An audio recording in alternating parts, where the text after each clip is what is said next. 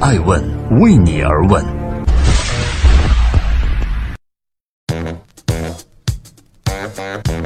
Hello，大家好，爱问人物创新创富，欢迎大家的守候。今天我们要来关注的人物是汇量科技曹小欢。刚刚过去的二零一八年，港交所新上市的公司超过了二百一十家，集资额超过两千九百亿港元，创二零一零年以来的新高，并且超过纽交所、东京证券交易所以及纳斯达克，重新取得了全球第一的宝座。这一年，雷军在港交所敲响了小米的上市钟，王兴把美团带到了港交所，马明哲把平安好医生的 IPO 放在了香港。越来越多的明星企业将港股市场纳入到了自己的版图之中，而这其中当然也包括全球新经济智能移动广告第一股汇量科技。二零一八年的十二月十二号，汇量科技 Mob Vista 正式在香港联合交易所敲锣上市，让市场重新认识了这家中国第一、全球前十名的第三方移动广告平台。汇量科技的官方网站上写着这样的一段话：从创立 Mob Vista 的第一天开始，我们就一直致力于为合作伙伴提供全站式的产品服务，帮助他们实现成就的价值最大化。用五年的时间，汇量科技实现了每日触达设备数量九点五亿，覆盖超过了两百个国家的用户。二零一七年，中国出海应用下载排名前五十的移动应用中。超过百分之八十八的广告主都在使用汇量的推广服务。本期的爱问顶级人物对话汇量科技联合创始人兼总裁曹小欢，带你探寻港股新势力背后的那个神奇秘密。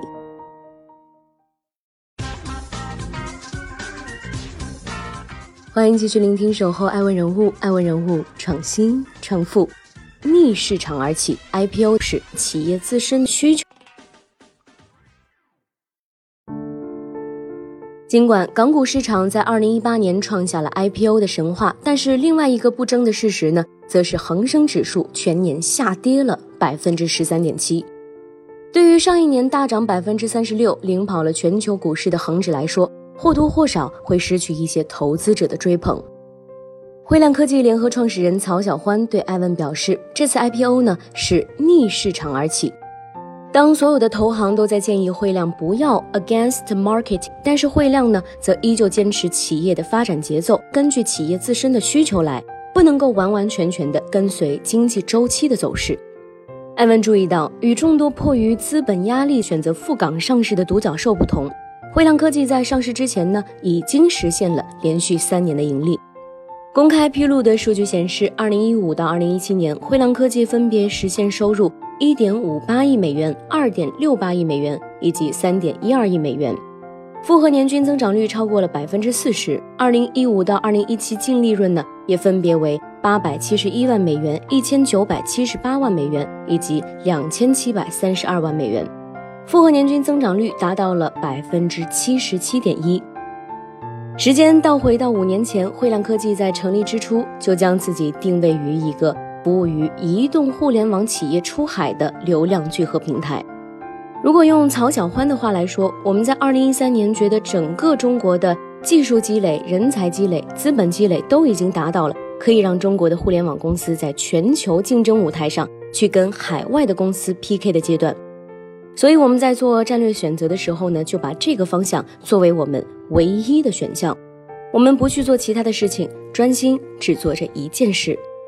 在五年的时间里，汇量科技与 Google、Twitter 和 Facebook 等全球顶尖的互联网平台建立了战略合作关系，也服务了包括百度、阿里巴巴、Uber、Flipkart、三六零在内的超过六十多个国家和地区的广告主，移动流量体系覆盖了全球二百多个国家和地区。而在五年后的今天，这个市场依然极其的广阔。根据艾瑞报告数据显示，全球移动应用的推广支出正在逐年攀升。二零一七到二零二二年均复合增长率达百分之十六点二，其中程序化广告市场的规模，二零一七年二百七十三亿美元，预计二零二二年将增至六百九十亿美元。二零一七到二零二二复合年均增长率达到百分之二十点四。顺势而为，逆势而起，汇量的选择呢，可以说是既出乎意料，又在情理之中。你是中国这一批出海的新经济公司背后的新经济公司，所以其实我们给自己做 position 的时候说，我们是这个呃服务全球新经济公司的智能广告的第一股。对，这是这是我们在港股 IPO 的时候的一个定位。仔细看您的业务板块，你会发现，你一手左边是客户，右手右边呢是渠道。一般你会怎么来作为创始人来介绍这家公司？就像你刚刚说的，我们一手服务广告主，一手服务媒体，嗯，或者说服务流量的这个供给方。那我们在这个中间呢，其实是一个聚合平台的这样的一个作用。因为整个我们服务的这个市场覆盖全球两百多个国家，然后呢，呃，服务的客群呢。是移动互联网企业为主的新经济公司，嗯，那整个市场呈现一个非常碎片化的这样的一个状态，所以我们在中间其实就起到了一个桥梁的作用，起到一个聚合的作用，把天下流量聚合在一起，就是汇聚天下流量。汇量二零一三年三月份创立啊，是，您是中国人，汇量俨然一家堂堂正正的中国创业公司，是，但为什么会那么坚决地瞄准了海外营销市场？首先呢，中国市场在二零一三年来看，已经是一个，嗯，竞争非常激烈，各个细分领域都面临，啊，就是说，呃，红海的这样的一个状态。嗯嗯。但是呢，我们那时候觉得，整个中国的这个技术积累、人才积累、资本积累，都已经到达说可以让中国公司在全球的中国的互联网公司，在全球竞争舞台上，啊，去跟海外的公司 PK 的这样的一个阶段。但我们认为海外存在大量的蓝海的机会，我们能够加速中国移动互联网国际化的进程，所以我们当时呢就在做这个战略抉择的时候，嗯，我们就把这个方向作为我们唯一的选项，嗯。啊，就我们不去做其他的事情。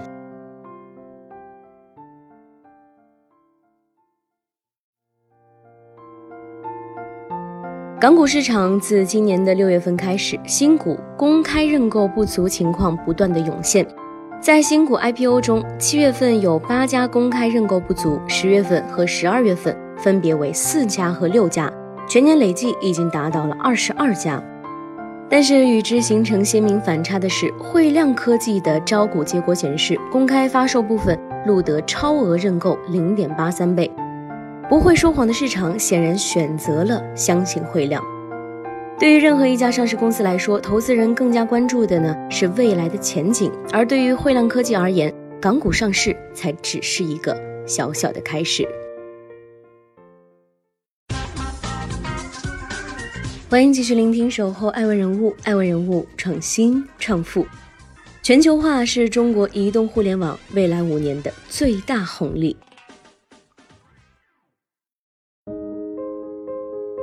汇量科技正在做的事情是一手服务广告主，一手服务流量的供给方，它在中间起到的是一个聚合平台的作用。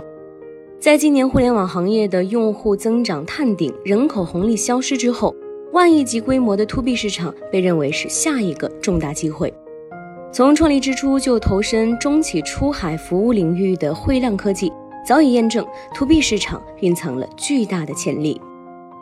作为大数据和 AI 技术驱动型的公司，汇量科技将广告主的广告发布至其平台可以触达的遍布全球的应用内广告位，根据精准用户画像向 APP 用户投放感兴趣的广告内容。通过大数据 AI 系统，汇量科技的触角在移动营销行业的上下游不断进行延伸，链接移动生态中的广告主、开发者和用户，构建出了一个规模化的业务闭环。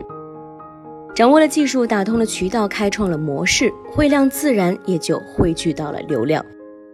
曹小欢表示，汇量科技过往三年的服务的客户，平均每年的留存呢都在百分之八十五以上。也就是说，今年有一百家客户跟汇量合作，第二年仍然会有八十五家选择继续合作，并且涵盖了游戏、工具、电商、社交内容等全品类 APP 开发者。为了完善自己的流量生态，汇量科技还相继收购了美国原生广告平台 NativeX 以及丹麦移动游戏数据分析公司 Game Analytics，进一步的稳固了汇量在海外移动广告领域的市场地位。但是这一切仍然不够，曹小欢表示，我们用了五年的时间，建立了一张覆盖全球两百多个国家的服务网络。希望在汇量的下一个五年，也就是在汇量十周年的时候，我们能够真正意义上成为在这个行业中间有重要影响力，且对于我们的客户而言不可替代的这样一个合作伙伴。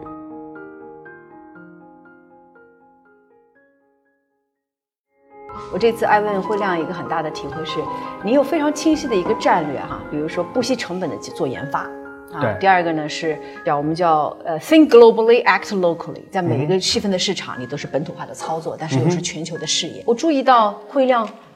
并购和收购了很多最优质的标的，为什么作为一家年轻的创业公司，也会在资本上用并购的方式去发展呢？其实这个我们收那家美国公司呢，现在就代表我们整个美国市场。然后美国市场呢，现在是我们在中国以外最大的这个单一市场。嗯。然后我们收这家欧洲公司呢，它不是做广告的，它其实是一个数据统计平台。嗯。但是它代表是我们在整个游戏行业的一个最为广阔的一个 network 的覆盖啊。因为这个这个公司其实是游戏行业里面最受欢迎的一款统计工具。嗯。我们通过这家公司的网络。非常好的，把我们自己的广告业务也渗透进了这张网络里面去。明白。与其在新生的这个国际的市场，从零到一，我不如找到志同道合者，我通过并购、收购、入股的方式，我们渗透到这个市场里。对对，加速我们的这个战略发展的进程。二零一八年是汇量的五周年，是复盘的话，你看到了什么？在面向未来十年后的汇量，你又会许下什么愿望？我觉得我们用了五年的时间。建立了一张覆盖全球两百多个国家的一个服务的网络。我们希望我们在汇量的下一个五年，也就是在汇量十周年的时候，啊，我们能够真正意义上成为在这个行业中间啊有这个重要的影响力，且对于我们的客户而言不可替代的这样的一个合作伙伴。爱成，我相信全球化是中国移动互联网未来五年最大的红利。我是曹小欢。聚合是曹小欢提到最多的一个词，一手连接的是要出海的移动互联网公司，一手又链接的是有流量的媒体平台，那汇量就成为了中国和世界的一个最重要的轴。在五年前，他们在不确定中看到了出海的趋势，而未来的五年，他们要在出海的趋势中看到全球化的未来。感谢您收看这一期的《爱问顶级人物》，我是爱成，我们下期再见。